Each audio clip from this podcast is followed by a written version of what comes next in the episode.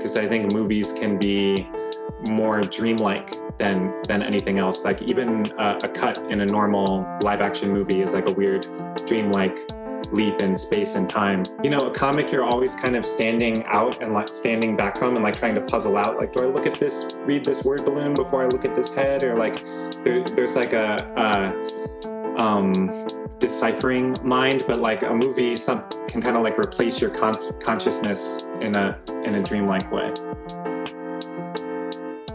Willkommen zu einer neuen Ausgabe Movie Monday.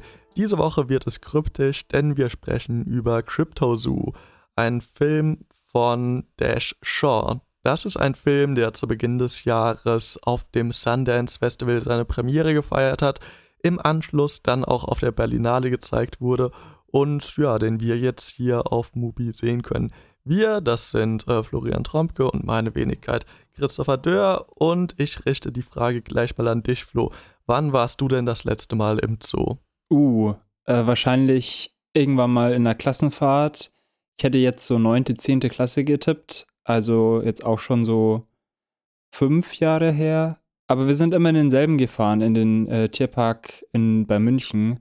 Und es war dann immer ziemlich lahm und ähm, die Tiere waren gar, gar keine so Kryptiden. Also es war ähm, nichts äh, Mystisches an ihnen, nichts Magisches. Besuchst du denn öfters einen Zoo? Also in letzter Zeit äh, aus gegebenen Gründen schon mal überhaupt nicht, aber auch sonst ist das schon eine ganze Weile her bei mir. Ich kann dir ehrlich gesagt gar nicht so ganz genau sagen, wann es das letzte Mal äh, gewesen ist. Aber es äh, ist schon einige Zeit her, wenn man mal hier vom Röhrensee in Bayreuth absieht, wo man dann die Zwergkängurus äh, hin und her hüpfen sieht. Um Zwergkängurus soll es heute aber nicht gehen, sondern wie der Name des Films schon vermuten lässt und wie du auch schon angekratzt hast, um etwas kryptischere Wesen. Denn in diesem äh, ja, namensgebenden Crypto Zoo sind eben keine ja, konventionellen Tiere gefangen, sondern Fantasiewesen, Wesen, von deren Existenz die Menschheit gar nicht so ganz überzeugt ist und ja, allgemein eben ja, sagenumwobene Wesen. Willst du uns vielleicht mal sagen, äh, was denn genau mit diesen Tieren passiert, was es mit ihnen auf sich hat? Uns wird eben erstmal gesagt, dass die Welt voll mit diesen Kryptiden ist. Die werden eben auch anfangs als solche definiert, wo ihre wirkliche Existenz umstritten ist. Aber die Regierung der USA und eben auch eine Tierschutzvereinigung äh, wissen eben von denen und sind da so ein bisschen im Wettbewerb, dass sie ähm, eben zum einen versuchen, die für sich, für militärische Zwecke ähm, zu bekommen und eben auf der anderen Seite, dass sie eben gerettet werden, beziehungsweise in diesen namensgebenden Crypto Zoo gebracht werden, was eben zum einen schon ein kommerzieller Zoo werden soll und ähm, aber eben auch als Rettungsort gesehen wird von äh, den AktivistInnen. Genau, das Ganze spielt in den 60er Jahren und wir folgen vor allem Lauren Gray, die eben als äh, Kryptidretterin auf der ganzen Welt aktiv ist. Und in der Handlung des Films äh, geht es vor allem um den Baku, auch Traumfresser genannt, ähm, der sich dadurch auszeichnet, dass er zu schlafenden Menschen geht und deren Albträume, aber auch andere Träume ähm, fressen kann und ähm, die dann quasi den aus dem Kopf saugt. Und bei Albträumen ist es natürlich sehr schön, aber ähm, die Organisation von CryptoZoo äh, hat eben Angst, dass das amerikanische Militär das eben auch benutzt, um die Countercultural-Bewegung in den USA in den 60ern eben zu beenden. Genau, das ist so der zentrale Konflikt. Relativ früh im, im Film bekommt Lauren noch Unterstützung, ein, ein, eine Partnerin, die heißt Phoebe. Sie hat selber eben auch äh, eine magische Eigenschaft, also sie ist so eine Art Medusa, ähm, hatte eben auch ja, gesellschaftliche Probleme mit.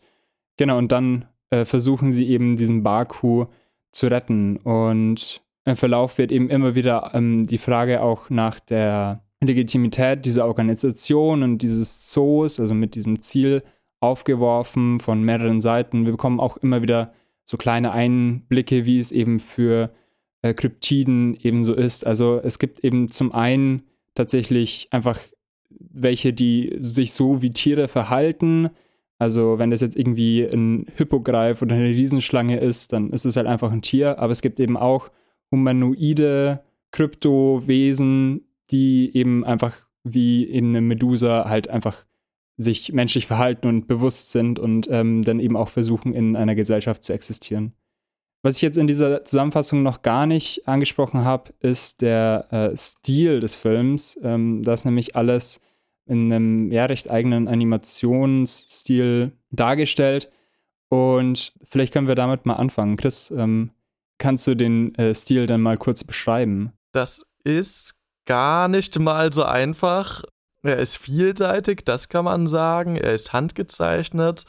Es gibt erstmal so eine Eingangssequenz, in dem wir äh, einem Liebespaar bei Nacht im Wald folgen, wie sie äh, die Sterne anschauen und äh, danach in diesen Zoo, in diese Institution einbrechen. Und in dieser Sequenz ist das Ganze weitestgehend in Schwarz-Weiß gehalten und einige Farben, man ab und zu im Hintergrund so ein bisschen hin und her. Dann, wenn sie in diesen Zoo kommen und ein Einhorn sehen, dann, dann ist dieses Einhorn einmal in Farbe. Das Einhorn ersticht dann mit seinem Horn eine der beiden Personen. Und das ist so ein wenig der Auftakt des Films. Dann, ja, bekommen wir erstmal eine Titelsequenz und dann ist plötzlich alles in Farbe, was man vielleicht am charakteristischsten zu dem äh, Animationsstil sagen kann, ist seine verhältnismäßig niedrige Framerate. Also es wird hier kein sonderlich großer Wert auf Flüssigkeit gelegt, sondern vielleicht tatsächlich eher eben auf das Anaturalistische, auf das Abstrakte. Und das lässt sich auch immer wieder in einzelnen Sequenzen im Hintergrund feststellen. Also zu einigen Momenten verschwimmt der Hintergrund zu abstrakten Farben, zu starken Kontrasten. Und das sind vielleicht die Momente, in denen mir der Film mit am besten gefallen hat.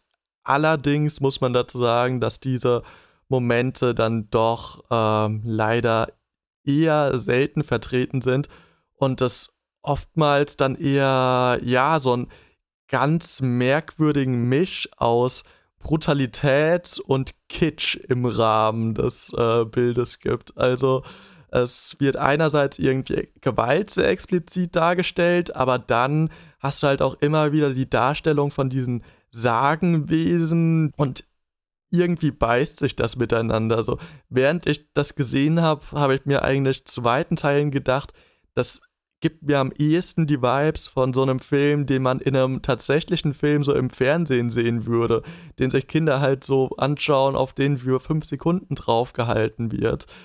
Allerdings äh, sehen wir diesen Film eben nicht für fünf Sekunden, sondern für eineinhalb Stunden. Und ich persönlich, äh, man hört es vielleicht schon so ein bisschen raus, bin der Meinung, dass sich äh, das Ganze über diese Laufzeit eher mäßig getragen hat.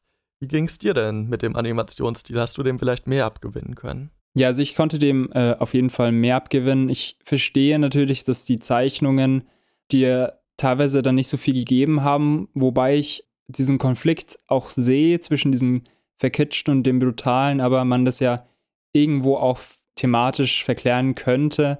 Was mir aber am meisten gegeben hat, war diese Kombination von diesen Zeichnungen, die eben auch in sich wenig äh, fließende Bewegungen hatten und auch durch diese stockende Framerate, das eben auch nicht weiter ausgedrückt wurde, aber einer virtuellen Kamera, die dann immer wieder ein bisschen aktiver wurde. Also wenn immer wieder die Rotation ein bisschen variiert hat, hat mir das sehr gut gefallen, wenn einzelne Elemente der Szenerie gewechselt haben, wenn ähm, man Tiefenschärfe-Effekte bei manchen Traumsequenzen und auch so etwas kaleidoskopische Spiegelungen dann eben bekommen hat, ähm, hat es mir schon immer wieder sehr viel gegeben. Jetzt bei dem Text von Mubi ähm, hat man von psychedelischen Eindrücken äh, was gelesen da, so weit würde ich jetzt nicht gehen, aber ähm, trotzdem ist es ein Stil, der mir schon immer wieder sehr Spaß gemacht hat. Gerade wenn diese mystischen Wesen so ein bisschen out of place wirken, hat es für mich irgendwie auch so einen gewissen Schauwert dazu zu sehen.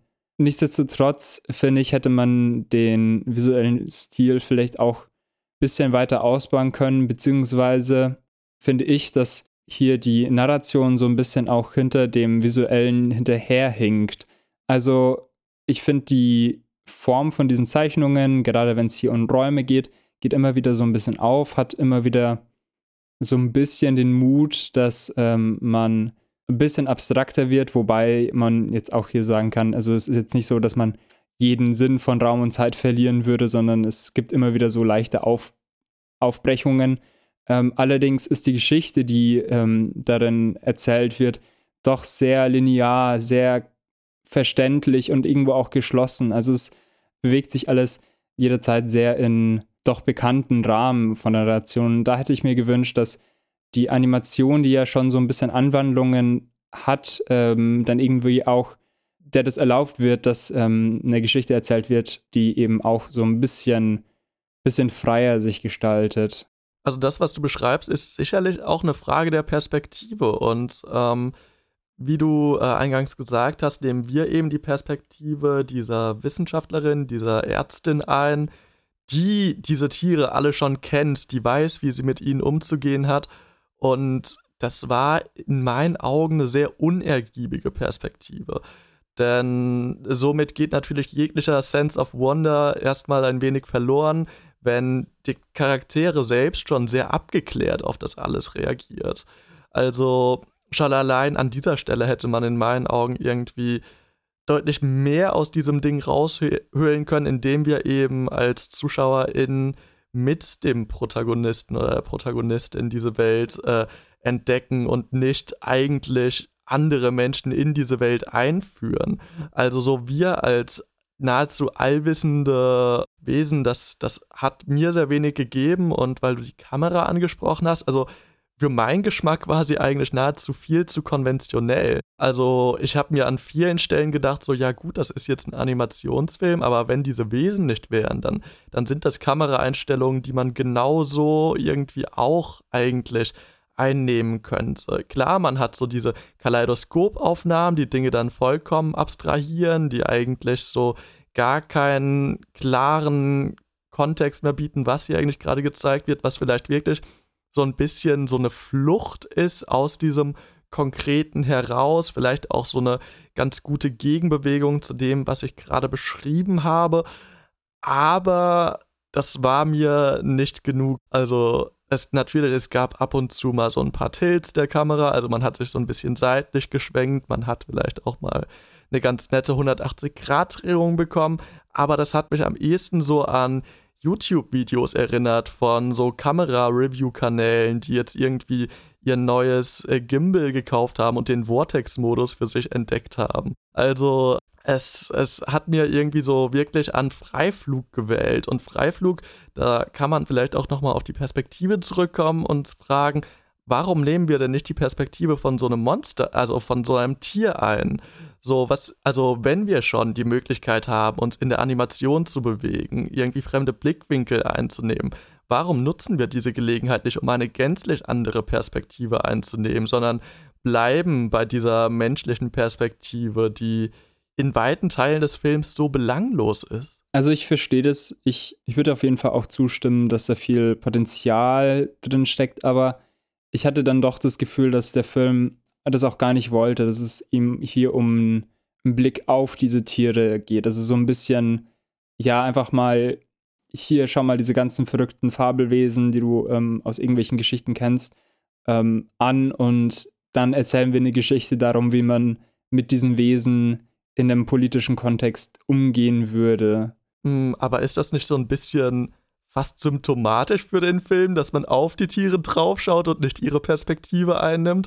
Also man könnte jetzt großzügig sagen, dass da natürlich so eine Verschmelzung von Form und Inhalt ist, indem wir auf dieser abstrakten Ebene der Kamera eben auch die Perspektive dieser Wissenschaftlerin einnehmen und eben unfähig sind, so den Standpunkt dieser Tiere einzunehmen, sondern so paternalistisch auf sie heraufzuschauen und ihnen sagen zu wollen, was am besten für sie ist. Aber der Film könnte da ja auch einen ganz interessanten Gegenpunkt leisten und eben auf diese Art und Weise und nicht in furchtbar gestellten Dialogen zu veräußern, dass diese Perspektive vielleicht fragwürdig ist. Das ist natürlich wahr. Ähm, wenn wir gerade schon bei den Dialogen sind, für mich gab es da so einen Effekt, ähm, was man jetzt vielleicht bei Animationsfilmen schon ab und zu mal kennt, äh, nämlich dass ich diese zwei Ebenen von der Tonspur und von den äh, Bildern, die man sieht, dass es sehr präsent war, dass es hier zwei verschiedene Dinge sind. Also gerade in der Eingangssequenz hat es für mich überhaupt nicht zusammengepasst. Und es ist natürlich klar, dass hier in so stockenden Bildern natürlich nicht die Münder perfekt zusammenpassen. Aber mir ging es hier mehr um so eine Klangkulisse, die mir das irgendwie nichts wirklich wiedergegeben hat. Das war mehr, das eine war so wie ein Hörspiel, wo irgendwie die Stimmen sehr, sehr studiomäßig nah an einem dran waren und da war halt irgendwie dann noch so ein bisschen Natur dran, drüber geklatscht. Und auf der anderen Seite hatte man eben diese Bilder, die irgendwie doch in eine andere Richtung gingen. Und im späteren Verlauf war das dann auch nicht mehr so super präsent, aber trotzdem hätte ich mir da schon ein bisschen mehr gewünscht. Also ich fand die Tonspur jetzt zumeist eigentlich langweilig und die SprecherInnen mal schlechter, auf jeden Fall nie wirklich, dass sie, dass sie irgendwie eine Leistung gebracht haben, dass ich mehr in den Film investiert war.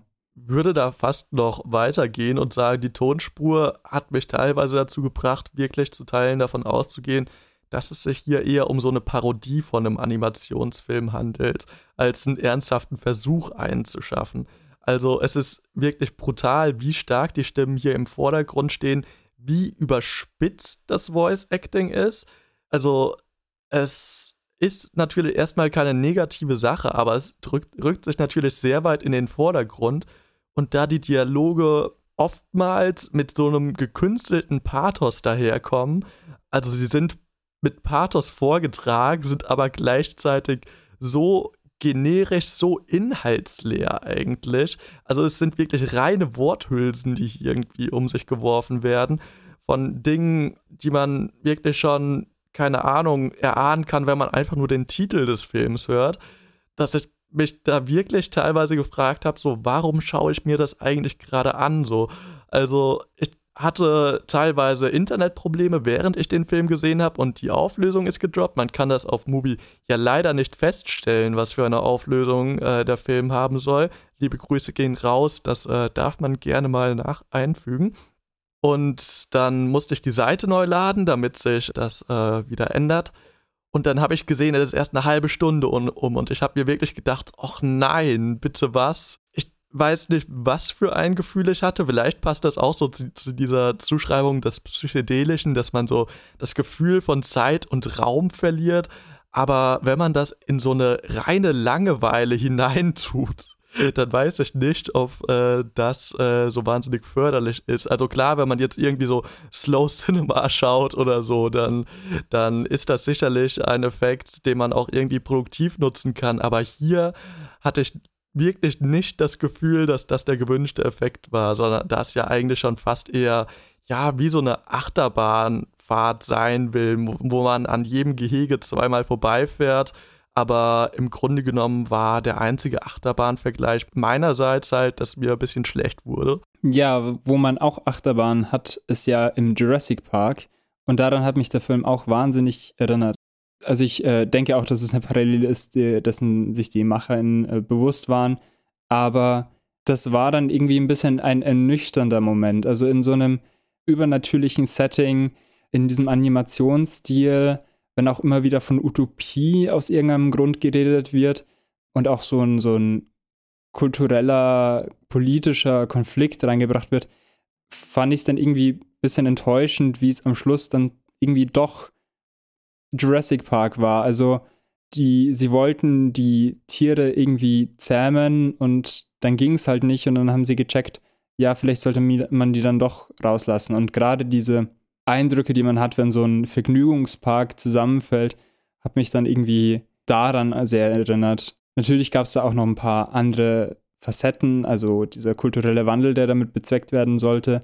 Aber nichtsdestotrotz hatte ich dann irgendwie diesen Bezug zu einem sehr einfachen, sehr unkomplizierten Hollywood-Actionfilm und sobald dann diese Verbindung da war, konnte ich den Film dann auch nicht als so viel mehr sehen. Gerade diese Utopie, die auch von der Protagonistin beschrieben wird, das ist so unfassbar schräg. Also irgendwann fällt der Satz so, ja, aber wenn du hier mit uns wohnst, dann darfst du auch neben uns Menschen in einem Shop arbeiten. Also da habe ich mich wirklich nur gefragt, so ja, bitte, ich kann mir wirklich als Wesen, das irgendwie in der Natur gelebt hat und einfach sein Ding gemacht hat, nichts Geileres vorstellen, als in einem Vergnügungspark neben Menschen irgendwie, keine Ahnung, so Eintrittskarten zu verkaufen. So, was ist denn los mit dir? Also allgemein so dieses Eingliedern in so eine Kapitalgesellschaft. Also, aber gleichzeitig soll das irgendwie in den 60ern spielen und es gibt eine Hippie-Bewegung. Also, das ist irgendwie so ein ganz merkwürdiger Widersatz. Sicherlich hat auch die Hippie-Bewegung so gewisse Idiosynkratien in sich, die nicht so richtig zusammenfassen. Und es wird ja auch nicht klar gesagt, dass sich jetzt diese Protagonistin irgendwie so klar mit dieser Bewegung solidarisiert. Aber so im Großen und Ganzen ist ihr Ziel ja schon, dass diese Generation irgendwie ihre Träume bewahren kann. Aber am Ende hat sie halt höchstens den Anteil des Hippietums in sich, dass sie irgendwie so diesen Gedanken hat, so, ja, wenn wir alle einfach ein bisschen freundlich zueinander sind und uns gern haben, dann, dann ist hier der Spezizismus äh, besiegt. Ich muss sagen, dieser erste Blick auf den Crypto Zoo, wenn er tatsächlich vorgestellt wird, fand ich erst unheimlich spannend wegen diesem inklusiven Kapitalismus, der da doch sehr stark durchdrängt und wo ich auch das Gefühl hatte, das ist ja ein, ein Konfliktthema des Films, also das ist ja nicht unabsichtlich. Aber zum einen hast du es eben richtig gesagt, dass es einfach nicht in die Zeit passt. Also das wäre irgendwie viel interessanter, fände ich, wenn man das jetzt aus einer in der modernen Zeit irgendwie hätte. Trotzdem, also so oder so wird es ähm, im Film auch einfach sehr, sehr unterkomplex gelöst. Also eben wirklich dann am Schluss ist es Jurassic Park. Und da komme ich auch so ein bisschen darauf, dass ich es ein bisschen schräg finde, dass man eben Inklusion von, von Menschen oder halt, also Menschen, die jetzt Schlangenhaare haben, also ja, und Tierschutz irgendwie ähm, so in einer Bewegung mitfasst. Also, dass es so dasselbe ist, wenn man soziale Ungerechtigkeit bekämpft, dass, als dass man gefährdete Tierarten irgendwie in den Tierpark bringt das fand ich ein bisschen schräg. Also auch gerade, weil eben die Charaktere von sich selbst aus gesagt haben, ja, so machen wir es. Also die kommen in den Zoo und sehen irgendwie einen Drachen und dann sehen die jemanden, der ein Gesicht auf dem Bauch hat und dann merken sie, ach so, so komische, komische Gestalten sind gar nicht so schlimm. Und ähm, da habe ich wirklich nicht so ganz verstanden, wieso jetzt das hier so gleichgestellt wird. Also wie, wie man, wie, wie man darauf kommt, dass es irgendwie dieselbe Issue ist, weil klar, es ist irgendwie was Mystisches dabei, aber es, es sind dann doch irgendwie klare Unterschiede auszumachen. Ja, schon, also zu dem, was, was du gesagt hast, dass das, was ich vorhin kritisiert habe, natürlich auch so ein bisschen der Punkt des Films ist, dem will ich auf jeden Fall zustimmen. Ich habe mich vielleicht wirklich am ehesten daran gestoßen, weil es so fürchterlich unsubtil ist. Also in der Sekunde, in dem diese Worte ausgesprochen werden, weißt du eigentlich schon so, aber es ist doch Schwachsinn. So, das, also es, es gibt hier geschätzt so keinen doppelten Boden, durch den man erstmal durchkrachen muss, um dann zu realisieren, so, ja, diese Illus also so diese Utopie, die war vielleicht am Ende des Tages doch eher eine Dystopie, so, sondern man möchte das Ganze fast so ein bisschen allegorisch lesen, da es irgendwie wirklich so fast mit dem Zeigefinger daherkommt und am Ende fragt so, und was haben wir heute gelernt? Und was sagt man dann? Also, ja, keine Ahnung, sperr Leute nicht in Käfige, I guess. Ich meine, Polizisten werden in dem Film sehr oft als Schweine betitelt, das kann man mitnehmen, das Militär wird nicht wahnsinnig positiv dargestellt. Aber das war's so eigentlich auch schon an Polemik, die man aus dem Film heraus mitnehmen kann. Ja, auch für, für einen Film, der in den 60ern spielt, ist irgendwie auch echt wenig 60er-Spirit drin. Also es ähm, gibt irgendwie wirklich an, an jeder Ecke Potenzial und, und interessante Ansätze, aber die werden dann irgendwie im ersten Schritt schon wieder ähm, einfach auf sowas ganz Einfaches hingebogen und ja, dementsprechend irgendwie echt ein Film, dem der Mythos oder irgendwie Ambivalenz, irgendwas fehlt, was einen äh, in ihn hineinzieht. Also doch ein bisschen enttäuschend. Ja, also die Punchline des Films hat man eigentlich schon in den ersten fünf Minuten, in dem wir eben dieses Paar sehen, die über den Zaun klettern und äh, der Mann dann im Anschluss von diesem Einhorn erstochen wird. So dann weißt du so, ja, okay, das sind Tiere, die sehen schön aus, aber die können halt auch gefährlich sein. Und viel schlauer ist man am Ende des Films auch nicht. Also klar, man bekommt dann dieses Traumfresserwesen nochmal zu Gesicht, wie es dem bösen US-General den Krieg aus dem Kopf saugt, was vielleicht auch eine sehr simplifizierte äh, Lösung für gewisse Probleme ist. Also auch interessant, ähm, im Anschluss zu dem Film gibt es auf Mubi eben nochmal ein QA, wo ich noch kurz reingehört habe. Und dann hat der Regisseur eben auch davon geredet, dass dieses Baku, ähm, das ist äh, schon so ein Ding ist, also es ist ähm, ein, ein mystisches Wesen, wo es ganz viele Erzählungen zu gibt. Und dann frage ich mich auch, wenn man einen Film drüber macht über diese Kryptotiere, über äh, diese magischen äh, Eigenschaften, die sie haben und auch irgendwie, irgendwie kommt ja dadurch auch zwangsläufig die Mythologie mit rein. Es ist da nicht irgendwie ein bisschen platt oder ein bisschen ähm, auch gegen die eigene Intention vom Film oder gegen die eigene Botschaft, wenn man so ein Tier mit Sagen drumrum dazu verwendet, dass es einfach dann so ein, ein Plot-Device ist und dann am Ende eben seine Funktion darauf beschränkt wird, dass es Krieg aus dem Kopf saugt. Also da steht sich der Film dann wirklich so ganz fundamental irgendwie im Weg, weil es geht ja um diese Wesen eigentlich. Ja, also das ist ja das, was ich vorhin so ein bisschen angemerkt habe. So im Grunde genommen macht der Film auf einer ästhetischen Ebene genau das, was er seiner Protagonistin vorwirft. Ich bin reingegangen jetzt hier in die Folge und, und wollte den Film auf jeden Fall nicht so in einer Tour niedermachen. Ähm, aber irgendwie ging das dann doch zu leicht. Also ich muss sagen, wie der Film zu Ende war, war ich jetzt nicht genervt. Ich war okay unterhalten und mir, mir hat die Ästhetik schon was gegeben. Ich würde jetzt aber auch sagen, dass es daran liegt, dass ich einfach sehr selten Animationsfilme sehe und mich dann einfach darüber freue, wenn irgendetwas gemacht wird ähm, und mir dann die Lücken nicht ganz so krass auffallen, also von dem, was gemacht hätte werden können. Mich hätte der Film irgendwie auch mehr nerven können oder so, aber jetzt gerade durch dieses Gespräch äh, macht sich dann doch ein bisschen mehr die Enttäuschung nochmal breit. Aber das sind doch vielleicht auch ganz gute Grundvoraussetzungen. Also das kann man doch jetzt auch versuchen, produktiv zu nutzen, um eben versuchen, doch positive Aspekte aus diesem Film herauszuziehen. Also es wird ja schon Gründe haben, dass er dir scheinbar vor diesem Gespräch halbwegs gefallen hat. Was ist denn zum Beispiel mit dem Aspekt, dass unsere Protagonistin Lauren selbst äh, ein Kind ist, das auf einem Militärstützpunkt groß geworden ist? Sagt uns das vielleicht irgendwas über die Art und Weise, wie Erziehung unsere Sicht auf die Welt prägt und dass sie ja jetzt auch nur wiederum das, was sie in ihrer Erziehung gelernt hat, in Hinsicht auf die Behandlung dieser Tierwesen anwendet.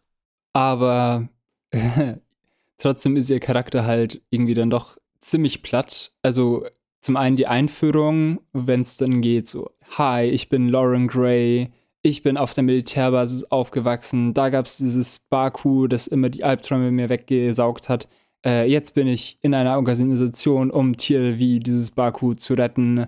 Und ja, das ist halt ihr Charakter und das war es dann auch. Also, und dann auch diese Parallele wird ja nicht irgendwie subtil herausgearbeitet, sondern es geht ja dann so, dass ihr Antagonist, eben dieser Militär, Kryptowesen-Fänger, äh, dann eben auch wirklich sagt, wir sind gar nicht so verschieden, wir beide. Wir sind beide auf Militärbasen aufgewachsen und jagen diese Tiere. Also ja, man, man kann halt auch das Gute, was man in dem Film reinbringt, dann irgendwie auch wieder kaputt machen, wenn man es so präsentiert. Naja, also du hast ja jetzt diese vermeintlich ja, stereotype Szene aufgegriffen, wo eben der Antagonist sagt, You and me, we are not so different. Ähm, aber ist das nicht an dieser Stelle tatsächlich ein sehr valider Punkt?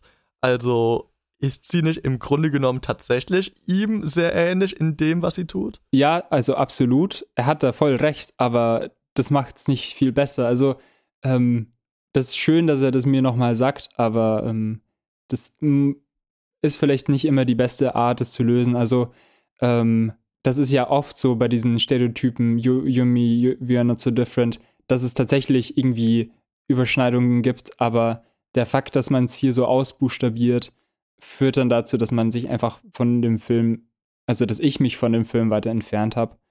Nichtsdestotrotz äh, möchte ich deinem Vorschlag auch nachkommen und vielleicht auch das Gute in so einer Geschichte sehen. Also wenn eben so eine lineare Handlung eben vorgegeben ist, kann das ja einem auch irgendwie ein ganz entspanntes äh, Unterhaltungserlebnis bieten. Also gerade wenn man immer wieder die Ästhetik so ein bisschen hat, um, um einen irgendwie zu stimulieren, äh, ist es ja auch ganz angenehm zu wissen, was hier der zentrale Konflikt ist und so ungefähr zu ahnen, wie es dann äh, weiterhin verläuft. Und es ist jetzt nicht so, dass man jede Wendung genau so versteht, sondern es verläuft zwar in, in einer sehr genretypischen Bewegung, ähm, aber es wird dann immer wieder so ein bisschen Anstrengung erhoben, dass es so ein bisschen aufgefrischt wird. Also wenn äh, sie zum Beispiel zu einer Hellseherin ge geht und ähm, in einer doch recht schön inszenierten Sequenz ihr die Karten gelesen werden, ist es nochmal so ein bisschen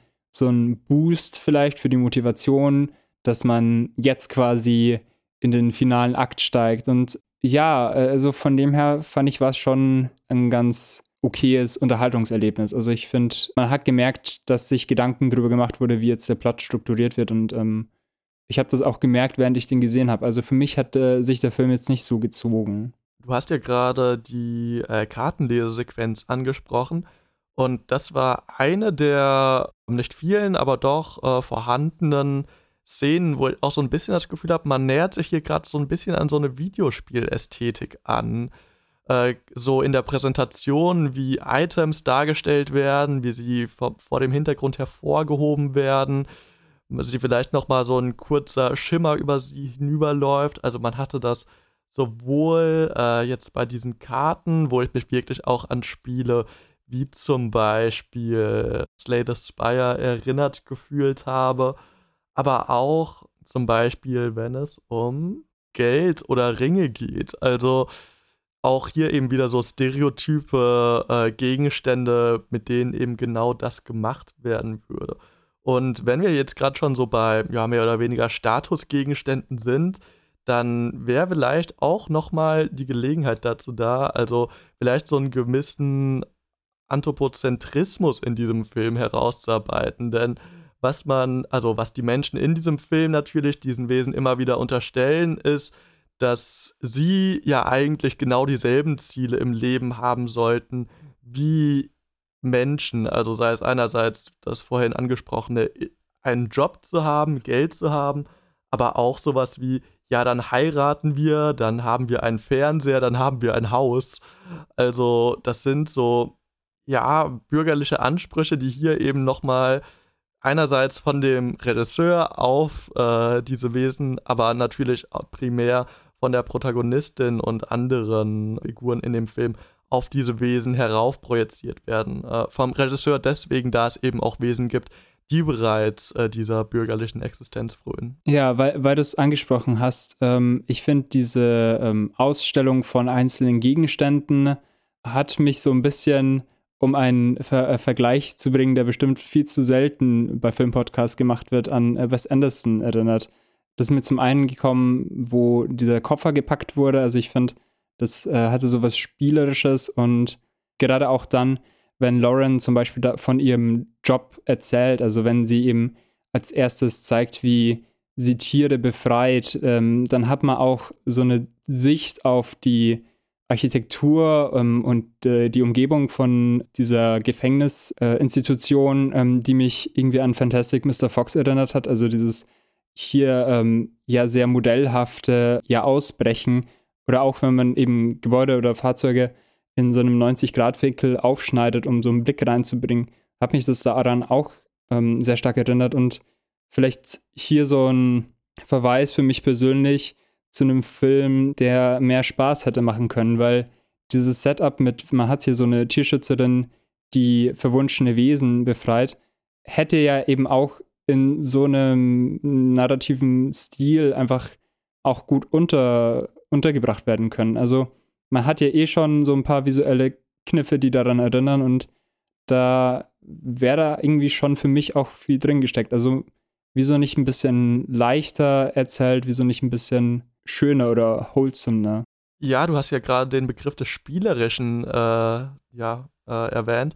Und ich glaube, das ist tatsächlich auch so ein Wort, mit dem man diesen Film noch mal ein bisschen anders lesen kann, beziehungsweise ihn vielleicht ein bisschen großzügiger auslegen kann. Denn im Grunde genommen, jetzt, wenn ich im Nachhinein so drüber nachdenke, hat dieser Film schon auch so ein bisschen die Vibes von so Kindern, die irgendwie halt so mit Steifspielzeugen irgendwie spielen und die haben halt irgendwie, keine Ahnung, ihre Medusa, die haben ja irgendwie den Löwen und die haben dann aber auch ihren Plastiksoldaten und die haben ihre Playmobil-Tierschützerin und das wird halt alles so in einen Korb zusammengeworfen. Das passt ja auch so zu diesem Haus mit dem Querschnitt. Das, das ist dann vielleicht so ein bisschen das Puppenhaus oder das Flugzeug, ähm, wo man auch seine Figuren reinsetzen kann. Also so unter dem Aspekt könnte man dem Film sicherlich einiges verzeihen, beißt sich aber natürlich absolut so mit diesem Gedanken der 60er und der Hippie-Bewegung, die in irgendwie so ein Revolutionsgedanke entzogen werden soll und so weiter.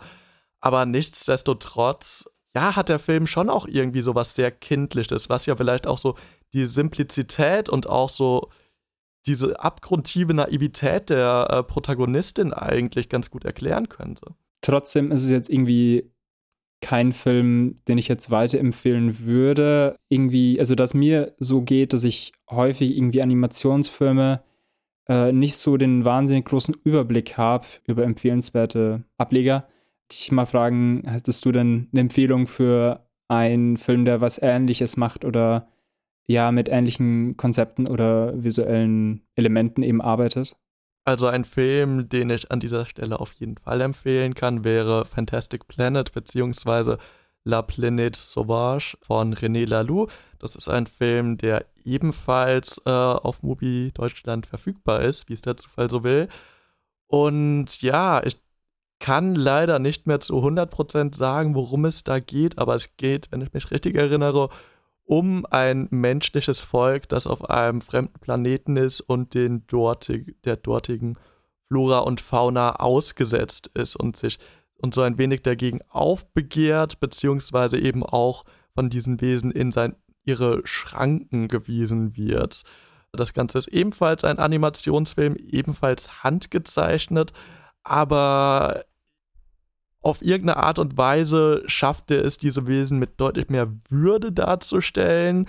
Er schafft es auch quasi diesem Anthropozentrismus so ein bisschen zu entkommen, indem er, glaube ich, über weite Teile ohne gesprochene Sprache auskommt und so eben wirklich, vielleicht wirklich eher so eine, ja, so einen Blick von außen auf diese Interaktion ja walten lässt und jetzt nicht äh, ein, ja, in irgendeiner Form eingenommenen Blick präsentiert. Du hast ja vorhin Jurassic Park angesprochen und ich muss äh, gestehen, ich habe den nach wie vor nicht gesehen. Der gehört äh, zu meinen Bildungslücken. Würdest du denn sagen, dass der auch ein Film ist, der hier gewisse Ähnlichkeiten aufweist und der zudem auch noch sehenswert ist? Puh, also ähm, ich muss natürlich sagen, das ist ein Film, der bei mir ganz weit hinten irgendwie mal gelagert wurde, wie ich den vor etlichen Jahren gesehen habe ist aber, da sage ich glaube ich auch nichts Neues, ein, ein Film, der doch irgendwie viele Momente bringt, die einem im Gedächtnis bleiben. Und allgemein dieses Setup von diesem Park, der ja vom, vom Konzept dieses Films einfach zum Scheitern verdammt ist, ist natürlich etwas, was äh, sehr viel Spaß macht und was, denke ich, auch aus ja, einem ganz guten Grund beliebt ist und so gut funktioniert. Und was hier eben auch der Fall ist, ist, dass der Antagonist eben auch ein bisschen interessanter ist als böser US-Staat in den 60ern, sondern dass irgendwie mehr aus so einer wissenschaftlichen Hybris in Kombination mit so einer Verwirtschaftlichung zusammenhängt, was ja irgendwie in CryptoZoo so ein bisschen durchklingt, also zumindest ist es in eine Wirtschaftsordnung zwingende, aber eben in Jurassic Park irgendwie einfach spaßiger umgesetzt wird. Das ist, weil es einfach äh, eben mehr hergibt in der Inszenierung, wie überspitzt es ist und weil es einfach auch, was ist im Rahmen von so einer Katastrophe einfach diese, diese Spannung einfach sehr von vornherein einfach vorbereitet. Dementsprechend, ich weiß nicht, wann ich ihn das nächste Mal sehen werde. Ich habe jetzt nicht den direkten Drang dazu, aber auf jeden Fall schon ein Film, wo ich jetzt keine schlechten Erinnerungen zu habe und wo man auf jeden Fall auch so ein paar leichte Themen sich immer wieder rauspflücken kann, wobei ich jetzt auch nicht sagen würde, dass ein Film ist, der viel mehr versucht zu sagen. Alles klar, vielleicht werde ich den äh, die Tage mal nachholen. Vielleicht auch nicht. Es gibt viel zu viele Filme, die man noch schauen muss, wie äh, ihr Zuhörenden sicherlich auch wisst. Äh, was ihr jetzt aber auch wisst, ist, dass Crypto nicht unbedingt einer dieser Filme ist. Und mit diesen Worten würde ich sagen, war es das jetzt auch langsam mit diesem Podcast. Wir gehen jetzt raus in einen Park oder ich tue das zumindest. Dinos werde ich da nicht sehen, äh, andere mystische Wesen vielleicht nicht, aber vielleicht äh, ja doch die süßen Zwergkängurus, die ich zu Beginn erwähnt habe. Wir würden uns natürlich freuen, wenn ihr nächste Woche wieder einschaltet. Und ansonsten äh, bleibt mir nicht mehr viel zu sagen, als äh, ja, bis dann. Ciao.